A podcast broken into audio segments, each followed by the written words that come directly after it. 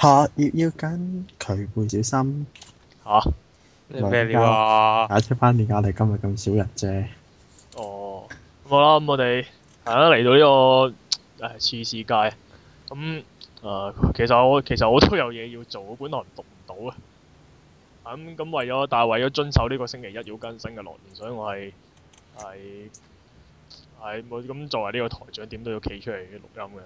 偉大，我實在感到好感動啊！心講真㗎，哦，呢、個都係喺計算之內嘅啫。企算托尼，係冇錯，咁好啦，我哋係啊 w w w 多電下 .com 啦，Facebook 專業電下 video 同 iTunes 上去收聽我哋嘅節目啦，仲有呢個 M 群 o t o s me com 啊，咁大家有興趣一入嚟啦。咁好啦，我哋事不宜遲，咁就係、喂阿七爺係咪有有咩新聞啊？咁今次好啦，又係我出聲啦。係咁大家有冇去過啲高級店鋪度買嗰啲高級商品咧？即係例如嗰啲咩嗰啲咩誒啲 N 咩林乳虎啊、度 N 嗰啲咩 N C 啊嗰啲啊，嗰啲咩咩狗乳居佬啊咁樣。嗰啲咩獨角獸嗰啲啊 u n 係 i 咯 c 嗰啲啊，係阿古人你有冇啊？咩？冇啊，點會去呢啲地方啊？唔俾影相噶嘛，聽你把啊聲就知道，影相都唔俾啊，點會俾我哋行入去啊？都唔係我哋呢個 à. 層次嘅人可以去啦。聽你把係啊，聲就知你兩個，打炮係七爺你話咩啊話？聽你兩個把聲就知你兩個窮啊！哈哈哈哈！啊二少喂，但係佢呢件事好明顯唔係針對呢個財富嘅問題，呢個種族嘅問題喎，種族歧視緊我哋香港人喎。唔係喎，聽聞嗰間商鋪之所以唔俾啲人喺個櫥窗度影相，係因為有啲大陸旅客投訴話佢買嘢嘅時候有人影喎。係咪即係誒？即係簡單啲講，就係有人喺櫥窗影相，跟住就俾人趕咁樣啊？係啦，聽聞就係入邊買嘢嗰啲人咧就 like 咧咁啊投訴咁啊有呢個咁嘅設施出咗嚟。係，但係是但係誒、呃因為即係根據根據之前睇呢個南張北望講嘅，咁就話咁就話其實誒、呃如果你係喺櫥，你係喺個鋪頭出面喺櫥窗嗰度影嘅話，你係咩流嗰啲嘢，你唔係影完張相之後攞嚟抄人哋橋嗰啲咁樣，其實唔構成任何咩問題。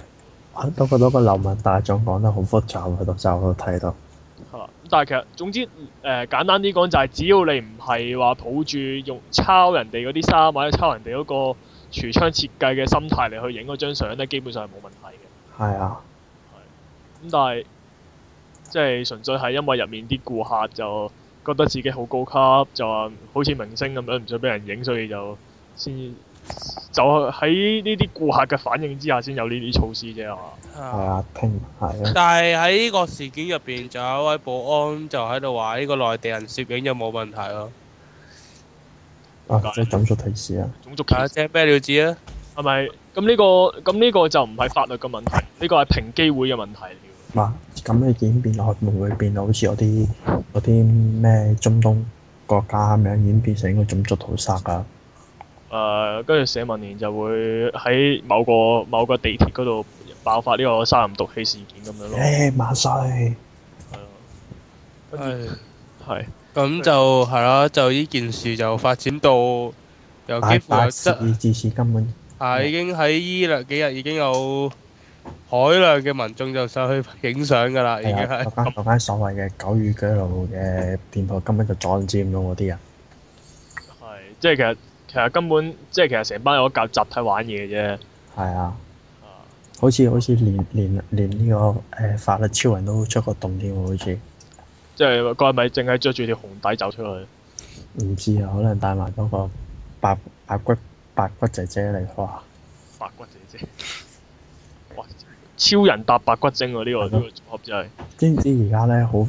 佢佢而家話唔俾影佢櫥窗，但係好多人咧都都扮威扮話走去嗰度話佢哋唔係影櫥窗影照，係例如有呢個 Iron Man 啦。誒、 我最近日頭先帶嘢上網，有人 cut 咗呢個 Iron Man 走去嗰間狗語 girl 嘅鋪頭門口度俾人影。係，咁有冇泰加人 Bunny 啊？如果係咁。我諗要等下心理出動喎。啊，好難整嗰啲夾。啊係嗯咁就直到直至依家為止啦。咁其實 Facebook 有個呢個 D 我 知物門口萬人影相活動啊，有冇其實各位已經有一萬五千四百零五個人係讚好噶啦，對呢個活動咁霸氣，係啦，讚好啫。香港人始終抵到驚，都驚俾人種族屠殺噶嘛，啊咁真係保護自己保護自己民族嘅權益咁樣啊，叫做。咪係咯。係咁嗯但係知但係其實平時我都唔見有問題，即係譬如我喺某個某間模型鋪嗰度見到，咦有隻好舊嘅好懷舊嘅模型喎、咁我影低相擺上 Facebook 咁樣嗰啲，我其實完全冇問題，冇人鬧我嘅。唉嗯，咁可能因為可能因為我嗰啲係低低低裝嗰啲模型鋪啊，唔係呢啲咁咁高貴啊，我哋有啲咩狗與巨佬啊嘛，你去嗰啲係係誒貓與貓與立牌啊嘛，係啊，或者即係嗰啲嗰啲唔起眼嗰啲，譬如我我去菊花牌門、 菊花牌嗰啲時裝店嗰度買嘅啫，買嗰啲衫嘅啫嘛，平時你你唔係去係街嘅咩？啊，你唔係去女人街嘅咩？我去男人街嘅，哦，我話你揾條南街俾我，唔該。嗰你邊喺邊度嚟㗎？先生，你鄉下喺邊啊？哦，鄉下另一個次元嚟嘅，啊，另一另一條但世你你答我咯，知德性都好啊。哇另一係啊，另一條世界線嗰度女人街係男人街，啊，剛剛睇翻張相真係唔知，仲以為成班嘢走去買啲限量版商品添啊！係估唔到個個都係咁咁無聊，真係影相。即係總之其實理論理論上係可行嘅，咁即係佢佢只不過係想話俾，只不過係想示威話翻俾間店鋪知我哋其實有呢個法律權益咁解啫。喂，佢之前有開個唔係好好威咁樣派個黑人出嚟咧，恐啲人話話你呢塊啲新聞機嚟，我咪整爛你部機。而家個黑人唔出嚟嘅點解？即係而家係，即係之前係嗰啲嗰啲店員好大支嘢咁講人出嚟嘅，係啊，黑人嚟啊據聞阿 阿 CNN 係直情用到呢個歧視呢個字嚟形容呢個 D 我知喎。咁係㗎啦，唉有，咁係咁佢哋係，咁呢啲店鋪不嬲都係咁嘅喎，其實即係就算唔係夾硬講啲出嚟都好啦，即係一唔啊係即睇係如果喺入邊嘅層面，我覺得冇問題。但係其實依家最大鑊嘅係人哋當緊門口，你做咩人影相嘅大佬？你老幾啊一條街嚟嘅？咁啊係，喂同埋最緊要嘅就係、就係、我即係你知啦，我哋呢啲咁嘅窮人走入去嘅時候就通常都會佢哋都會額頭突然間多隻眼咁樣去去趌高個頭望住你㗎嘛，即係又睇唔好好睇唔起你嘅成分㗎嘛係有。唔係，其實香港香港嗰啲服務員不嬲啲態度唔係幾好噶啦。之前咪有個國際有個調查咪話係嗰個咩購物街嘅派系係啊，全香港我哋係拍尾二定尾三啊？尾二，好似其實包尾㗎啦，好似尾二同埋最尾係同即係分。態度，係啊，即佢係去到個嗰個外國嘅調查嘅話，佢去買嘢咧，當你諗住睇到兩眼嘅時候，啲店員就會學你話：話你買唔買㗎？唔買你就走咁樣噶嘛。即係咁多年前，咁多年前啊邊個嘅，即係啊啊劉德啊劉先生講嗰句説話依然都係有用嘅。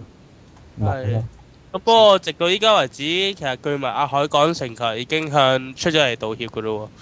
但係 D 我之然嗲都唔嗲咯。咁唉，即係今時今日咁嘅服務態度真係唔夠啊！真係啊話時話有啲民建聯今次唔出嚟講話，我哋成功支持爭取可以喺啲人之門口度影相。誒，咁呢啲佢哋會覺得係啲咩嗰啲濕濕碎濕碎嘢嚟㗎嘛？即係即係即係爭都唔使爭。啊，咁啊唔係喎，佢哋平時嗰啲咩成功爭取交通燈多一秒咁，佢佢哋都會整個橫額。我真係未見過，其實老實講。哇！嗰張嘢簡直係刻骨銘心啊！真係。係咯，咁點解今次佢又唔知啊？係咪其實關唔關佢哋事嘅咧？嗯，我諗我諗我諗嗰班人可能準備呢個小圈子選舉，唔係唔得閒啩？嚇咁講起轉下一個話題啦。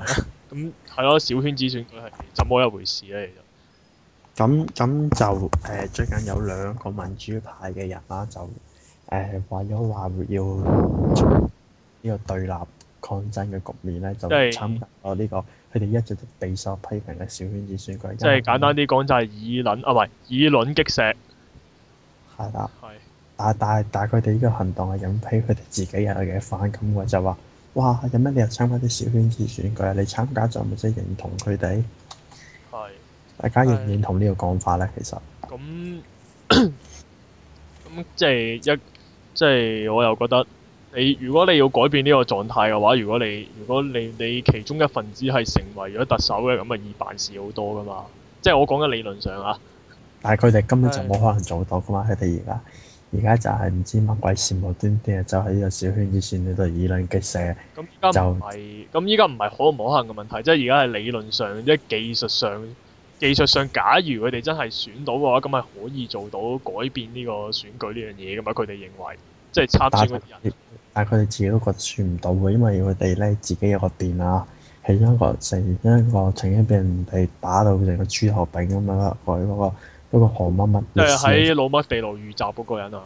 係啦，就就同另一個候選人啊，一個一個孤兒仔咧，就就你醒啲啊！你唔係以為自己先做到特首啊嘛咁樣喎咁佢哋都認為自己選唔到，咁做乜仲要去參加？咁點解梁家傑要？咁點解當初梁家傑有冇人話佢咧？當當年係當年冇人話佢喎，但係但係係人都知佢為咗博出名，但係冇人話佢。唔知而家到佢兩個選就俾人話喎要咁鬼搞嘢，真係真係有趣啦！真係當年梁家傑得佢一個，得佢一個咁樣，大家好似讚佢有吉屎添喎，好似。係咯。 所以所以話所以話呢啲假嘢咧，人哋做咗你又唔會照抄啲叫。正所謂切誒橋唔怕舊，最緊要受呢句説話其實係假嘅。我明點解今次俾人鬧啦，佢哋衰咩衰抄橋啊！哇，係咯！而家咁咁注重呢、個呢、個咩誒、設計啊、design 啊、知識版權咁樣。哦，即係其實佢哋理論上係應該要向啊啊梁家傑係應該要向佢哋收翻版權費嘅。哦，哎呀，梁家傑懵咗，唔記得去喺呢個誒嗰個咩產處啊，咩處啊？嗰、個唔知乜嘢處啊嗰、個，律政處你版權要去嗰個唔知乜嘢處啊嘛，啊！到登記你先有版權，就冇登記哎㗎。呀，所佢以冇登記到啊！係啊，所以就冇錢收啊，蝕咗啊。係啊，係啊。咁而家可以投訴佢抄橋咁樣，咁大個證據。嗯好啦，咁其實到而家四個候選人，你哋支持邊個多啲咧？啊都係依然都係都係陣陣嘅，都係兩都係阿振英嘅，係，竟然係佢。或者即係但係依家但係普遍其實大家係即係個誒嗰、個投票嘅情況，嗰、個選擇嘅情況係啲民眾係支持陣陣，但係就但係就一誒、呃即係問佢哋支持邊個就係支持陣陣嘅，我就比較支持小英多啲咁啊。但係。但係一問問佢哋就話到底咁你哋認為邊個當選呢？其實大家都係答阿英面嘅，係，但係其實之後剩低嗰堆又唔使講啦，其實剩多啲，啊心照剩多堆到嗰啲啊嘢就心照啦嚇。剩低嗰堆，剩低嗰剩低嗰啲到底有冇支持率嘅？其實啊誒阿何俊嘅，阿馮文俊一定就會有多啩，有啲人入咗去嗰個選委會噶嘛。嚇但係即係站喺一個等緊普選嘅角度嚟講，我哋我就幾欣賞佢嘅佢哋嘅。係咁起碼肯企出嚟，企咗出嚟先啦。其實雖有大家心照啦，即係勇但係咁起碼企過出嚟係，即係咁一七年到底有冇咧？咁就就睇我哋嘅努力啦。阿咁就英阿小英話佢會盡力爭取嘅喎，可話唔可以唔好講唉小個英？個都咁講㗎啦可。唔可以唔好講小英啊？搞到我諗住阿英年係揸住支雀仔頭嘅棍 喺度。係真係點解我會咁樣講咧？因為蘋果喺早嗰幾排佢嘅動新聞，其中一段新聞片段就係一個小狼對小英，阿小狼就話：喂，小英你真係好唔掂喎！ 喺多段新聞片，多段動新聞片裏，佢用咗大量大量小英嘅剪接片段，點佢解家會發咁埋樣？翻俾你睇。 點解會咁樣？死啦！我咁我以後一見到英年，我腦海就諗起《百變小英》嗰首主題曲噶。我翻揾揾多段片你。係咪想去就職典禮播呢首？唔係，跟住佢咪着住阿小英佢平時着開嗰件衫，跟住喺度 喂而家你再講落去呢個，我哋今個節目就要加一個十八個嘅十十八。十八禁嘅警告 logo。係啊，係節目開始之前，以下節目可能會令人情緒不安，敬請家長留意。係真係，可能要加呢啲。真係好，去多段咁嘅動心啊！我真係覺得好好笑，係好假。唔係喎，咁樣咪有號召力咯，啲 A C G 愛好者會走去投佢咯。 即係起碼小英啲 fans 會走去投，啊唔係，可能唔會投佢嘅其實。即即即當年第一屆民望嘅投票者會投翻俾阿小英啊！冇錯，唉，真係笑爆嘴。咁啊，小英就有留言回應過呢個 BFV 嘅相關言論啦，好似啊，咁佢佢講咗啲咩啊？唔記得咗。且唔記得咗你又唔好講啦，喂，但係其實冇乜所謂，佢講完佢講嗰啲嘢都係，兌現唔到啊佢都。唔係同埋啊，有好多時候啊，糖糖講到底講啲嘢係咩意思，真係唔係好明。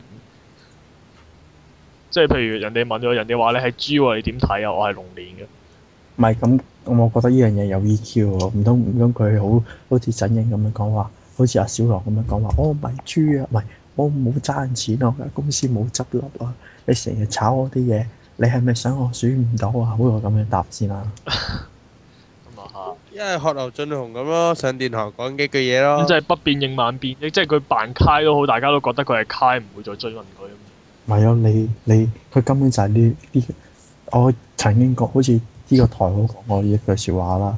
呢、個小英就好似等於呢、個呢、個香港時期嘅三角立禪咁樣，而而呢、個呢、個小郎咧就好似呢個香港政府嘅三個時期嘅曹丕一樣，你選擇揀邊個？喂，但係其實係喂，咁其實難聽啲講句，個特首揩啲唔緊要，最緊要做嘢冷靜啲，唔好亂咁做嘢，咁就得㗎啦。但係其實誒、呃有好多人都話啊啊英啊小英其實佢係佢其實佢係佢係講嘢唔得，但係佢做到嘢噶嘛。但係其實佢係咪係咪真係咧咁樣？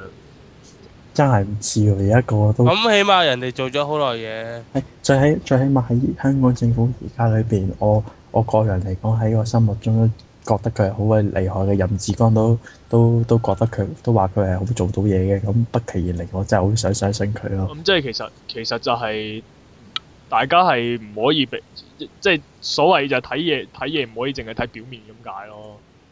嚇、即係其實佢但佢但嗯係佢個但樣係係笨笨實咗少少，同埋講嘢係真係唔口窒誒嗰啲吞吞吐吐啊，又又有啲咬黐脷根咗少少咁，但係最緊要佢做到嘢啫。咁、如果、嗯即係見到大普遍啲人嘅評論都係話佢唔識講嘢，但係佢做到嘢咁，其實都其實其實你講特首，我諗除咗除咗除咗阿董建華唔係好講嘢之外，你代其實講話你代咗兩任嘢，阿周任權都唔係好識講嘢，代去邊度啫？嗰啲嗰啲我嘅意見即係全香港人嘅意見。啊啊任權佢佢通常唔係靠語言，佢靠自己佢係靠面色嚟去回應噶嘛，即刻黑面噶嘛佢係。佢都唔識講嘢㗎啦，其實真係佢自己都。咁你佢話唔識講嘢，而家冇乜邊個睇得到佢係識講嘢嘅啫。你又話梁振英其實佢都唔識講嘢嘅啫。某一陣唉，北京其實難聽啲講句，難聽啲講句，你特首識講嘢有咩用啊？嗯你知識做嘢最重要啊嘛。知唔知我哋知勢派係會支持小英嘅？咁始終你個特首淨係識講嘢，唔係淨係識講嘢唔識做嘢，你冇用噶。最近最主要你做得嘢，你口才都係其次。你做咗特首之後，仲有一堆嗰啲誒謀士嗰啲幫你排嗰啲演講稿噶啦。你講嘢叻有咩用啊？其咁實 啊係，咁同埋即係都係嗰句啊。嗱，阿糖糖，假如咧你真係想令到大家大家都支持你，我教你一個出去拉票嘅方法，就係、你就 你就順住呢個蘋果動新聞個勢啊，你就着住小英嗰件衫走出去 派傳單。我包你民望暴升喎，肯定 一定一定係最有最有親民度嘅嘅人啊！跟住啊，跟住 Facebook 就大家都貼晒貼晒阿小英啲相，咁仲佢仲做埋免費宣傳添，仲唔街知巷聞。但你唔好叫佢參加呢個 cosplay 大賽。都可以嘅，動漫節嗰度出嚟，順順便講下誒、呃其實咧我嘅政綱， 你順便講埋我嘅政綱咁樣，跟住講完之後你就話 B 啊 t o m o r r o 一政綱係要求香港喺旺角建立一條專屬於原實族文化嘅街道。哇好啊！喂，如果得如果係咁，我真係投佢喎，OK 喎。多謝支持，多謝支持。喂，咁起碼咁起碼佢成功拉攏咗一大堆一大堆 A C 之後，佢好者去投佢先啦。嗯。啊咁可可惜佢唔係佢唔係 A C G 嗰邊嘅，佢係紅酒嗰邊。可能可能佢揾人畫本漫畫用紅酒文化咧，哦即係整條街，佢變咗整條街專賣紅酒嘅。啊係咯，咁到啲有錢嘅咪會求你一票咯。咁樣係啦，咁都係暫時係咯。其實幾幾係咪今今年今年月今年年中到就就嚟啊料啦？嗯，差唔多啦，我都唔知幾時其實，我都係因為我冇得唞啊嘛，我都係大到出水咁樣嘅啫。誒咁鬼秘密真係。同埋講起咧，係啦咁講起呢啲咁嘅選舉呢啲又想講翻起誒，咪之前話咩誒嗰啲區議會選舉有啲咩中票事件嘅，係啊，但係其實咧，我係聽翻嚟嘅呢個就係話誒咁係有人中票嘅，但係咧結果後尾查完之後發現咧，中票嗰個 都都都選唔到，中票嗰個係選唔到嗰個咯，選到嗰個係冇中票。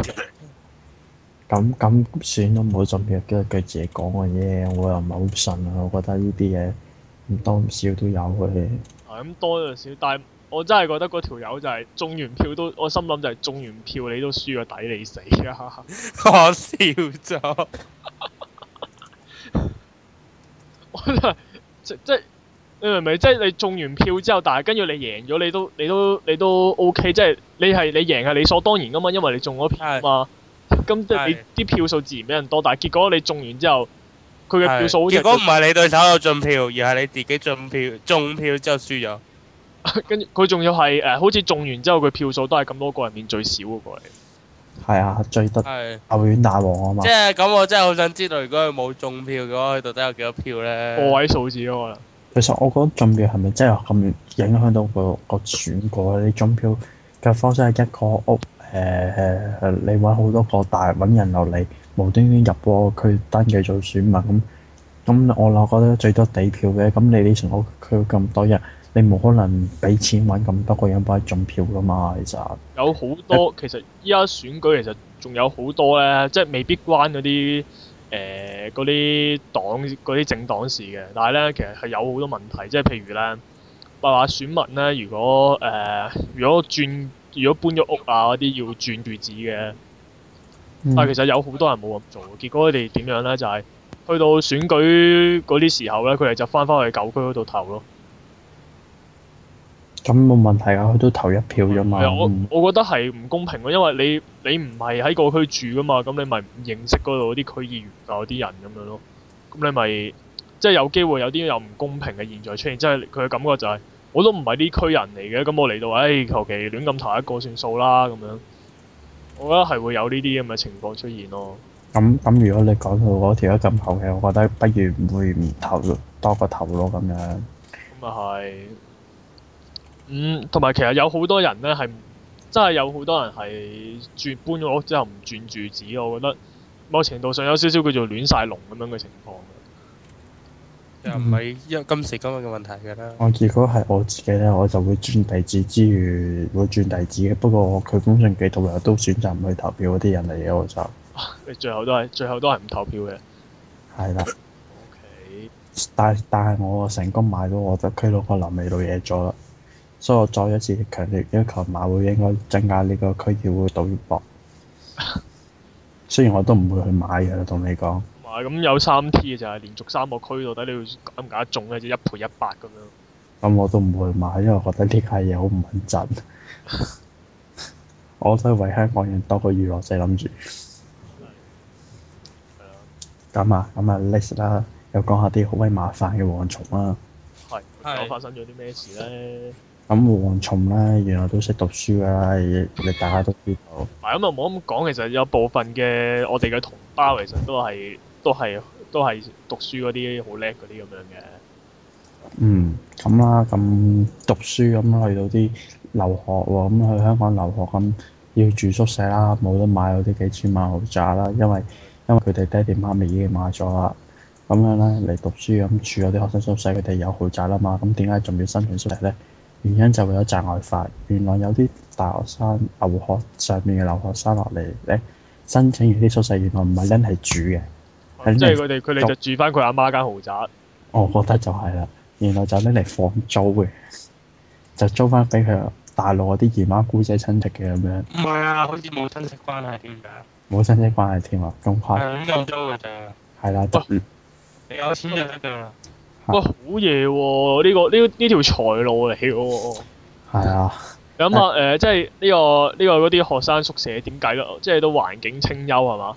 即係又個嗰啲住宿又唔會差得去邊係嘛？唔係咯，係咯，咁啲都係應該你放租嘅應該都好多人肯肯肯租嘅喎，覺得唔 OK 喎呢啲。係咯，哎呀，真係諗唔到啊嘛！想當年但係 但係事實上咁咪咁咪好奇怪咯，即係大家一一出 call 就咦點解有個有個阿嬸有個阿嬸行過嘅咁樣？可能個阿嬸好學咧，咁你有冇咁樣講阿嬸唔一定係租屋嘅？可能個阿嬸老羅先至勤力讀書咁啊，成功得到一個大學學位。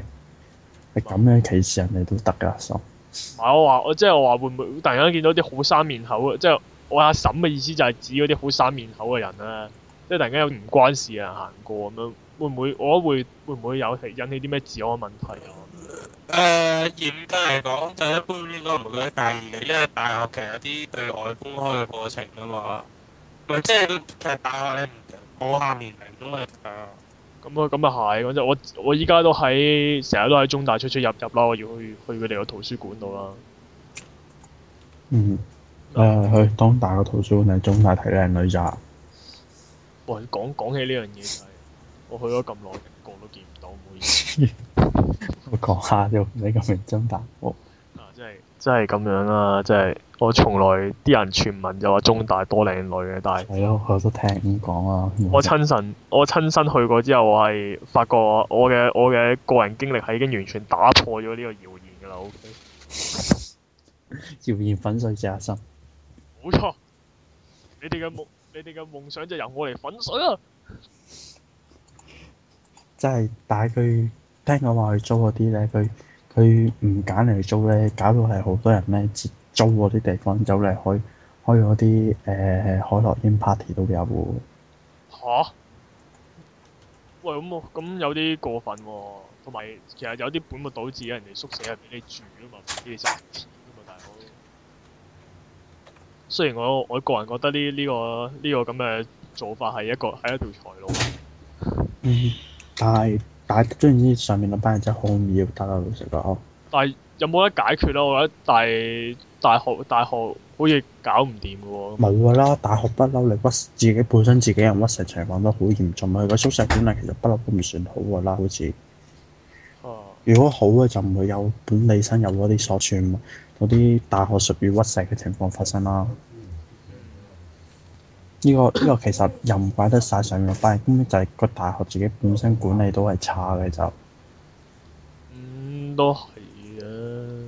所以所以所以要要再嚴謹啲就係以後禁止晒啲蝗蟲落嚟讀書就得㗎啦，起碼起碼唔會有租租大陸客呢啲咁嘅事件發生。得㗎嘛，咁人哋又話知阿 Jo 㗎啦嘛，又話種族歧視有成咁樣㗎咁嘛。咪種族屠殺佢哋咯，到時咪。哇！嗱嗱，以上嘅言論只係代表七爺嘅意見啫嚇，唔代表我同古人嘅立場㗎。啊唉，殺上啦，殺上啦！